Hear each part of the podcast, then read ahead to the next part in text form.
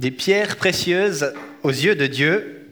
Voilà le thème euh, du, message aujourd'hui. Et puis, euh, ben voilà, on est dans le, thème des, pierres, ces pierres qui sont instruments euh, que Dieu utilise pour sa révélation, pour nous parler, pour nous montrer des choses. Et puis, le texte qui a été retenu pour, pour ce matin, pour la thématique de ce matin, c'est Exode 28. Euh, et j'ai choisi de prendre un tout petit peu plus tôt, euh, versets 6 à, 21. Versets 6 à 21. Et puis, euh, sans plus attendre, eh bien, je vais vous lire le, passage qui le passage qu'on va, qu'on va méditer ce matin. Exode 28, versets 6 à 21. Ils feront l'éphod en or, en fil bleu, pourpre et cramoisi, et en fin lin retors. Il sera fait selon l'art du brodeur.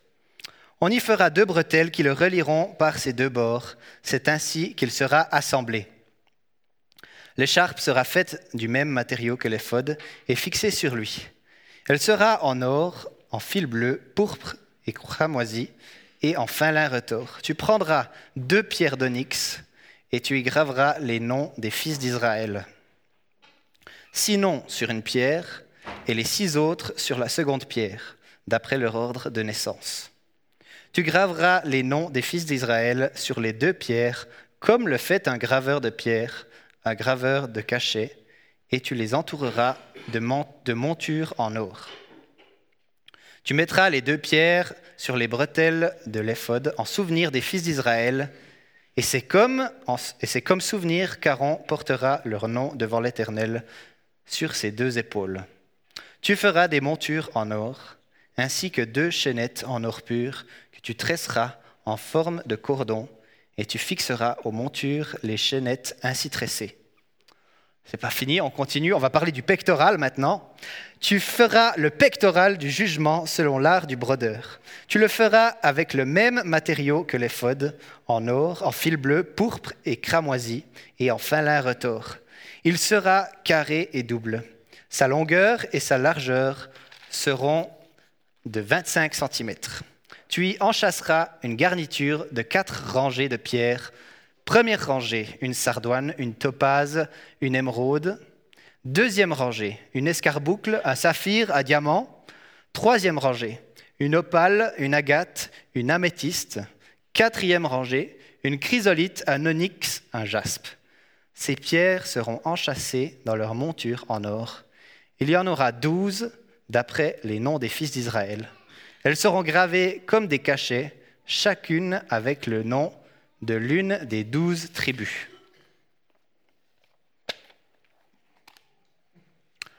Si vous vous demandez qu'est-ce que je vais bien pouvoir vous raconter ce matin, rassurez-vous, je me suis posé la même question. C'est un texte spécial, hein Pourtant, pourtant, je crois vraiment qu'il y a des choses à dire. Et bien sûr, c'est la parole de Dieu. Elle a vraiment des choses à nous dire. Euh, mais c'est vrai, c'est un texte un petit peu spécial comme ça. Hein. On a appris plein, peut-être plein de nouveaux noms de, pierres qui existent. Je ne sais pas si vous les connaissiez, ces pierres. Euh, en tout cas, avant de se, lancer dans, le message de ce texte, dans ce que ce texte, euh, ouais, dans ce que j'ai la conviction que ce texte veut nous dire, euh, eh ben, je pense que c'est bon de se mettre dans le contexte. Je vous ai pris un petit peu à froid comme ça, hein, et de comprendre de quoi on parle, de comprendre de quoi on parle. Alors évidemment, on est dans le temps de l'Exode, le peuple d'Israël qui avait été délivré de l'esclavage d'Égypte, euh, il se trouve maintenant dans le désert et Dieu se révèle à eux, il veut prendre soin d'eux, il veut les guider pour toutes choses, y compris la manière de vivre le culte. Et c'est de ça que le texte parle ce matin. Ce texte, il se trouve au milieu d'instructions qui concernent euh, ce qui a attrait au culte pour le peuple d'Israël. Ils reçoivent des instructions pour la construction du tabernacle euh, après le temps que Moïse avait passé au mont Sinaï. dans la présence, dans la présence de Dieu. Et puis, justement, dans ce texte, au travers, euh, par l'intermédiaire de, Moïse, eh bien, Dieu donne ses instructions pour l'éphod et le pectoral. L'éphod et le pectoral. C'est quoi en fait l'éphod et le pectoral? Ce sont des vêtements sacrés euh, que le souverain sacrificateur en tout cas dans ce cas-là, euh, que le souverain sacrificateur portait pour, euh, pour vivre le culte, pour, pour officier le, culte. Et puis dans ce texte-là, eh on voit qu'il s'agit d'Aaron, le, frère de Moïse. Le rang de souverain sacrificateur, eh bien, c'était le, plus haut rang religieux en fait pour le, le peuple juif. C'est lui qui était le représentant euh, du peuple auprès de Dieu. C'est vraiment lui qui était le représentant du peuple auprès de Dieu. Il servait comme un, intermédiaire, en fait, euh, entre le peuple et Dieu. Et puis, le, rôle principal de ce souverain sacrificateur, en fait, c'était euh, d'officier, en fait, le sacrifice pour le pardon des péchés de tout le peuple et ça, ça avait lieu dans l'endroit le plus saint du tabernacle. Et il n'y avait que lui qui avait le droit de se rendre dans ce lieu. Il devait suivre plein de rites de purification. Et seulement après ça, il pouvait seulement lui se rendre comme ça dans la présence de Dieu. Et puis, comme euh, ce texte nous l'a montré, euh, nous a présenté ce, vêtement, un des vêtements que le souverain sacrificateur portait, eh bien, euh, il y avait cet éphod et, ce pectoral qui étaient décorés de pierres précieuses, de, pierres précieuses. Deux pierres d'onyx sur les épaules, chacune avait six noms gravés dessus. 6 plus 6, 12, les douze tribus d'Israël. Et puis ensuite, devant, il y avait le pectoral avec quatre rangées de trois pierres précieuses différentes avec chacune le nom d'une des tribus d'Israël qui était gravé dessus. Alors aujourd'hui, on a écrit le nom de certaines tribus sur des pierres précieuses aussi. Eh bien, c'était la même idée, c'était la même symbolique. Ce que ça veut dire, en fait, c'est que lorsque le, souverain sacrificateur se rendait sur ce lieu de culte, ce lieu euh, très saint, dans la présence de Dieu, eh bien, il portait sur lui les douze tribus d'Israël. Il les revêtait symboliquement devant Dieu. Alors qu'il venait dans la présence de Dieu, eh bien, il était là au nom de tout le peuple, de tout le peuple d'Israël. Dieu regardait non seulement le souverain sacrificateur qui vient dans, sa présence, mais aussi symboliquement avec ces, pierres qui sont, sur ses épaules, qui sont devant lui, eh ben Dieu regarde aussi à tout le peuple, le peuple d'Israël tout entier. Et bien sûr, ce n'est pas Dieu qui a besoin de ces, pierres, précieuses. Dieu se rappelle bien qu'il est le Dieu du peuple d'Israël. C'est quelque chose qui est pour le peuple. Pour réaliser non seulement qu'ils étaient pécheurs, qu'ils étaient pécheurs devant Dieu, mais aussi que tout le peuple entier était à la même enseigne. Ils étaient tous ensemble devant Dieu dans ce moment euh, de ce sacrifice. Et surtout, surtout, eh c'était une image pour réaliser quel cadeau, quel privilège la grâce de Dieu était pour eux. Quel cadeau, quel privilège la grâce de Dieu est pour nous aujourd'hui. Dieu voit son peuple comme des pierres précieuses plutôt que de regarder son peuple avec dégoût et de se focaliser sur leurs fautes. C'est ça que cette image, elle véhicule. Toute cette symbolique des pierres précieuses pour les douze tribus d'Israël, elle nous dit plusieurs choses. Et la première que j'aimerais souligner aujourd'hui, ben, c'est exactement le thème qui a, été, qui a été annoncé, des pierres précieuses aux yeux de Dieu.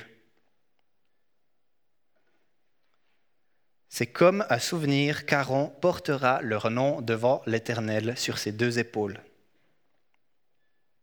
Aaron entre dans le tabernacle et représente Israël avec ses pierres, et Dieu se souvient de son peuple. Dieu se souvient de son peuple, il se soucie de lui. Dieu considère son peuple comme précieux à ses yeux. Le Dieu Tout-Puissant, le Créateur du ciel, de la terre, celui qui tient toutes, choses entre ses mains et sans qui rien ne peut subsister, ce Dieu-là, il choisit de dire, je me souviens de mon peuple. Ce sont des humains qui sont pécheurs, pourtant, je choisis de poser un regard de faveur sur eux, je choisis de les regarder comme étant des pierres précieuses. Et je crois qu'en comprenant une réalité comme celle-ci, eh bien, le roi David était émerveillé quand il a écrit euh, le, psaume, euh, le psaume 8, où il dit Qu'est-ce que l'homme pour que tu te souviennes de lui, et le Fils de l'homme pour que tu prennes soin de lui? Qu'est-ce que l'homme pour que tu te souviennes de lui?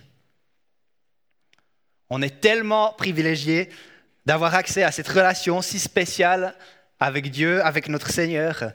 Est-ce que c'est quelque chose qui nous émerveille encore? Est-ce que c'est quelque chose qui nous émerveille encore d'avoir accès à cette relation à Dieu?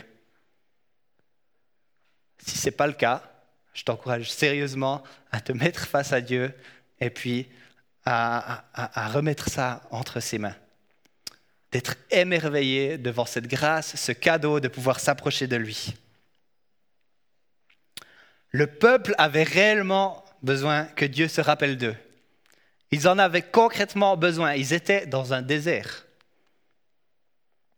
Dans un désert, je pense qu'on a des besoins encore autres que ceux qu'on a euh, quand on habite dans une belle région comme ici. Ils avaient bien sûr des besoins en nourriture et Dieu pourvoit avec de la manne. Ils avaient besoin de protection face aux ennemis. Ils avaient besoin de protection face à la maladie. Ils avaient besoin de protection face à certains animaux dangereux. Et parfois, on connaît ça, hein, des saisons de notre vie où notre dépendance à Dieu est plus évidente, elle est plus manifeste que, d'autres saisons.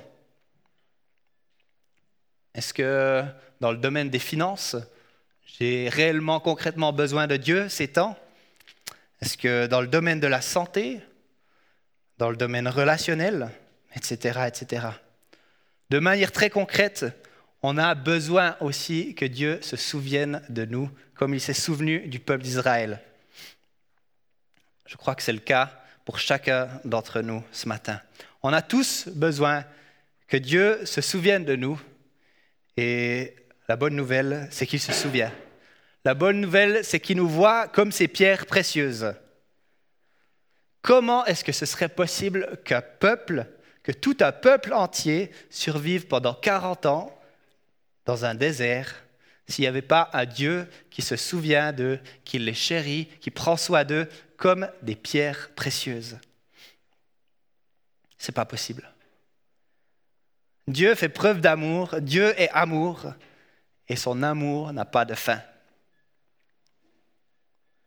Alors soyons conscients qu'il a choisi cette image des pierres précieuses pour nous représenter, parce qu'à ses yeux, nous sommes précieux. À ses yeux, nous avons de la valeur.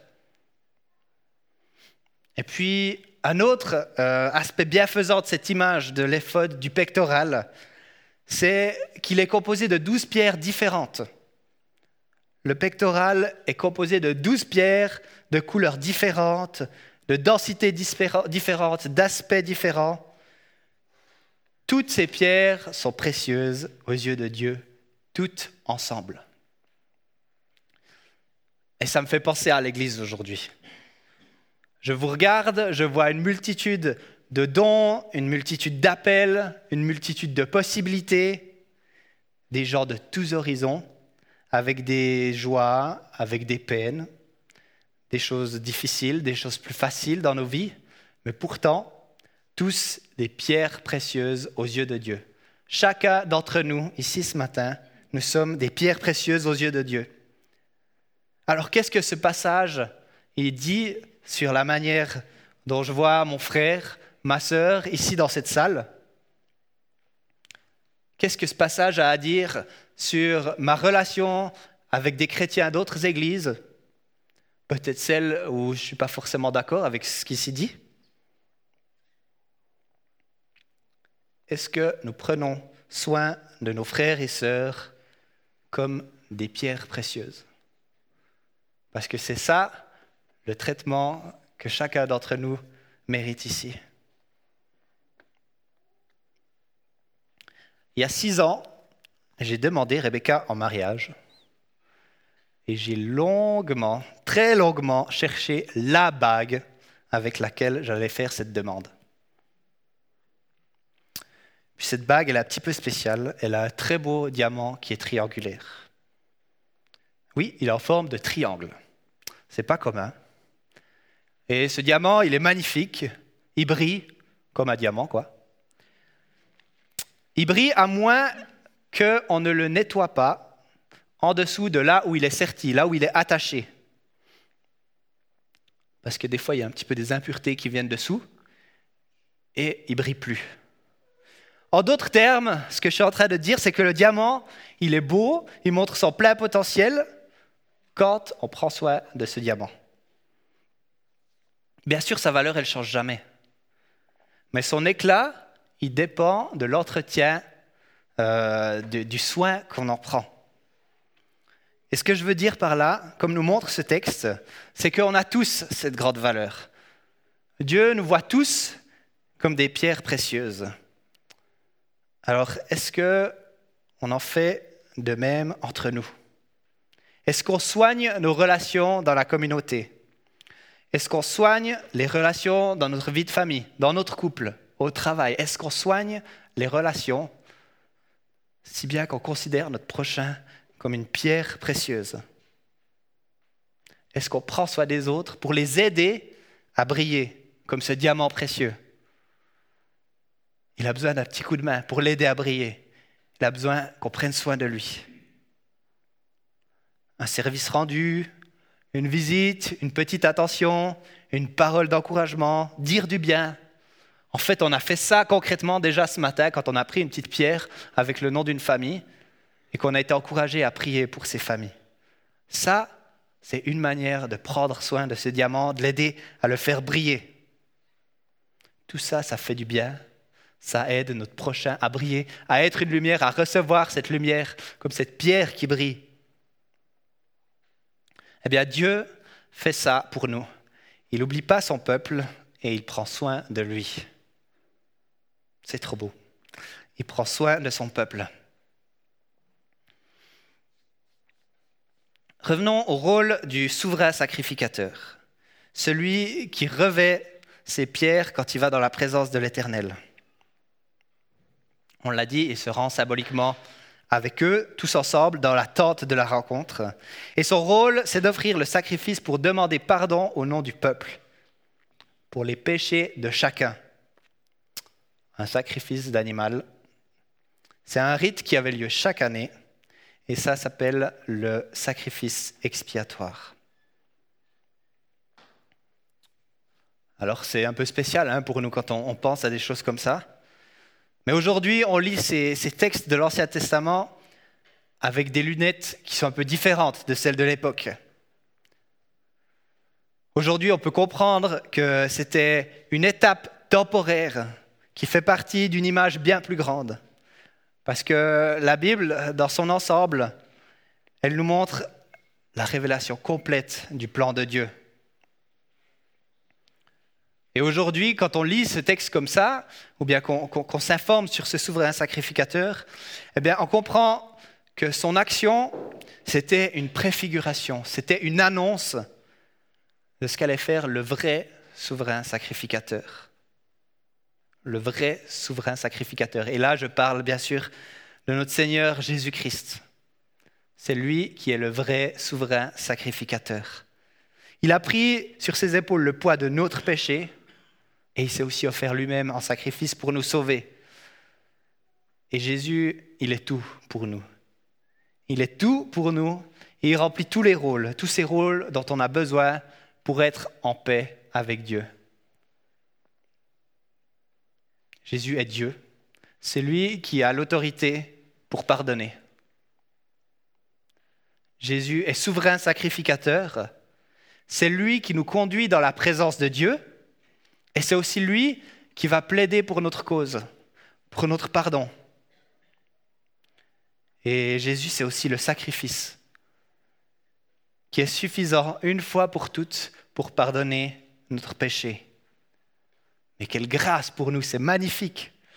Et il nous porte sur son cœur comme ces pierres gravées du nom des douze tribus. Il nous porte sur son cœur. Alors que ses disciples étaient partis en mission, ils étaient super boostés d'avoir pu chasser des démons. Ils étaient 70 disciples à partir comme ça en mission. Jésus les encourage quand ils reviennent, il leur raconte on a chassé des démons. Et ensuite, il leur rappelle une vérité. Une vérité qui a la priorité avant tout. Ne vous réjouissez pas de ce que les esprits vous sont soumis, mais réjouissez-vous de ce que vos noms sont inscrits dans le ciel.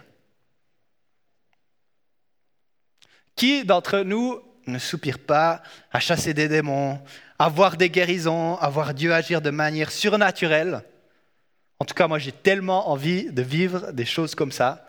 Ça me motive, ça me booste. J'aspire à ça. Mais pourtant, avant toute chose, est-ce que je réalise le privilège d'être appelé enfant de Dieu, de savoir que Jésus m'a porté sur son cœur et qu'il a permis que mon nom soit inscrit dans le ciel. C'est tellement beau. Je l'ai dit avant, soyons émerveillés de ce que Dieu a fait. Soyons émerveillés. Et si ce matin, tu te retrouves ici dans ces lieux et que tu n'es pas certain que ton nom est inscrit dans le ciel, eh bien, je t'appelle à confesser Jésus-Christ comme Sauveur, comme Seigneur.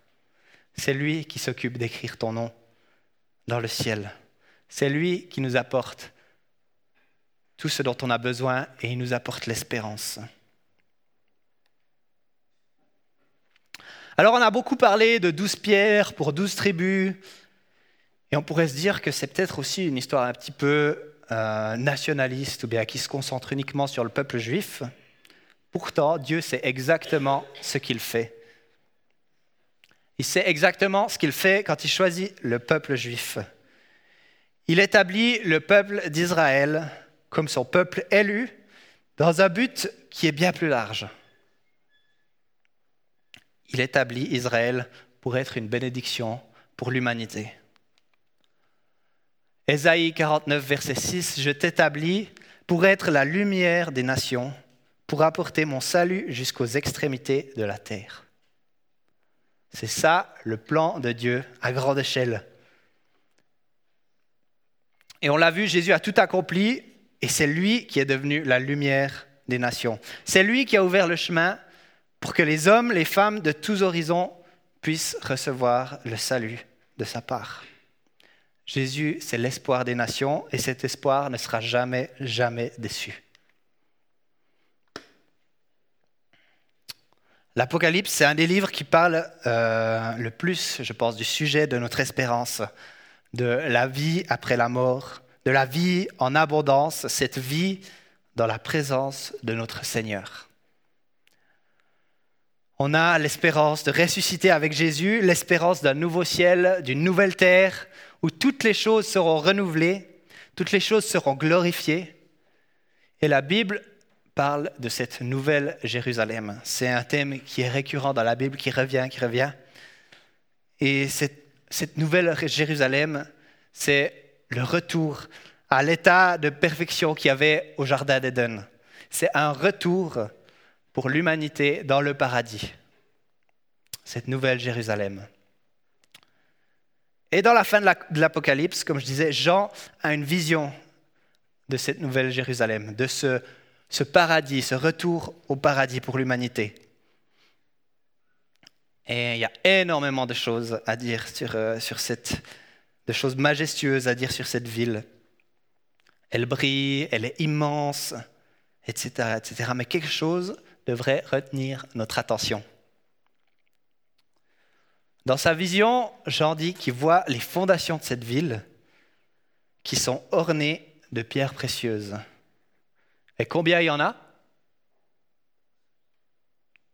Douze. Il y en a douze. Douze pierres précieuses. Et la place de la ville est en or pur, comme cet or qui tient ses pierres sur l'éphod. C'est une vision qui est magnifique, c'est une vision qui nous rappelle bien euh, ce passage de, l'Exode, de ces pierres précieuses. Et beaucoup de ces pierres, en fait, sont les mêmes qu'on retrouve dans, dans l'Exode. Et bien sûr, cette vision, elle se passe dans le contexte de la victoire finale de l'agneau. La victoire finale de Jésus-Christ, de Dieu, sur les puissances des ténèbres. Et cette victoire, elle est déjà assurée. Amen. Dans cette nouvelle Jérusalem, il n'y aura ni cri ni douleur. Dans cette nouvelle Jérusalem, l'adoration de Dieu, elle sera continue. Pourtant, il n'y a pas de temple, parce que le Seigneur Dieu, ce sera lui notre temple. Dans cette nouvelle Jérusalem, il n'y aura plus de soleil et de lune, parce que c'est Dieu qui éclaire la ville. Et cette ville, en fait, elle est tellement éclairée que les nations, elles marchent à sa lumière. Et puis dans cette nouvelle Jérusalem, il y a aussi l'arbre de la vie qui produit continuellement, du fruit. Ce fruit qui sert à la guérison des nations. On est passé de douze pierres, douze tribus, à la guérison pour les nations. Et c'est ça qui est notre espérance. Et puis finalement, ce texte de notre espérance finale, cette vision de la Nouvelle Jérusalem, c'est un retournement aussi de, ce qu'on voit dans Exode 28. Dans Exode 28, c'était le seul souverain sacrificateur qui avait le droit d'aller dans la présence de Dieu, dans le tabernacle, et il portait sur, ses épaules le nom des douze tribus. On se rappelle ça. Mais là, c'est tout le contraire. C'est tout le contraire. Il n'y aura plus de malédiction. Le trône de Dieu et de l'agneau sera dans la ville. Sa présence, ce lieu saint. Et ses serviteurs lui rendront un culte. Ils verront son visage et son nom sera sur leur front. Tous verront le visage de Dieu, tous verront la face de Dieu. Et au lieu que ce soit Dieu, euh, que ce soit le souverain sacrificateur qui porte sur ses épaules le nom, eh bien, c'est nous qui aurons comme ça sur notre front le nom de Dieu.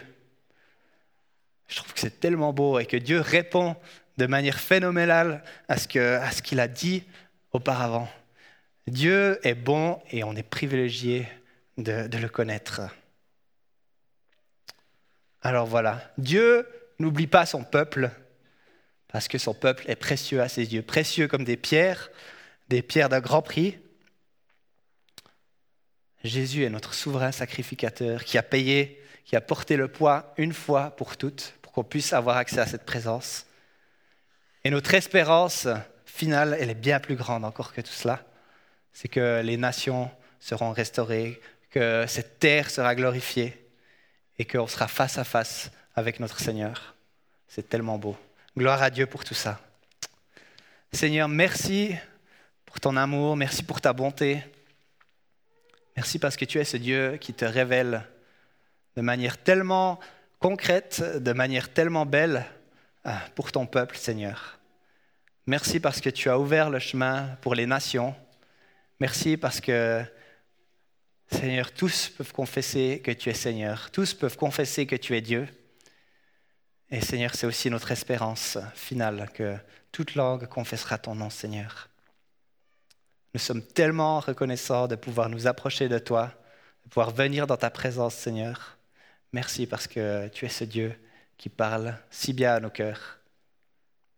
Merci parce que nous avons ce grand prix pour toi, Seigneur. Merci parce que tu choisis de regarder à nous comme étant des pierres précieuses plutôt que des pécheurs qui, qui méritent la punition, Seigneur. Parce que toi, Jésus, tu as tout accompli pour nous, Seigneur. Merci pour cette grâce, merci pour cette bonté. Seigneur, aide-nous à être aussi des lumières, des porteurs de ce que tu fais, Seigneur, à avoir l'aspect de pierres précieuses euh, dans notre façon d'être, dans notre façon de partager la bonne nouvelle, de partager qui tu es, Seigneur. Qu'on puisse briller de ta présence, qu'on puisse briller de ta lumière, Seigneur. comme tu nous l'as montré. Gloire à toi, Jésus. Tu es le Seigneur Dieu Tout-Puissant. Amen.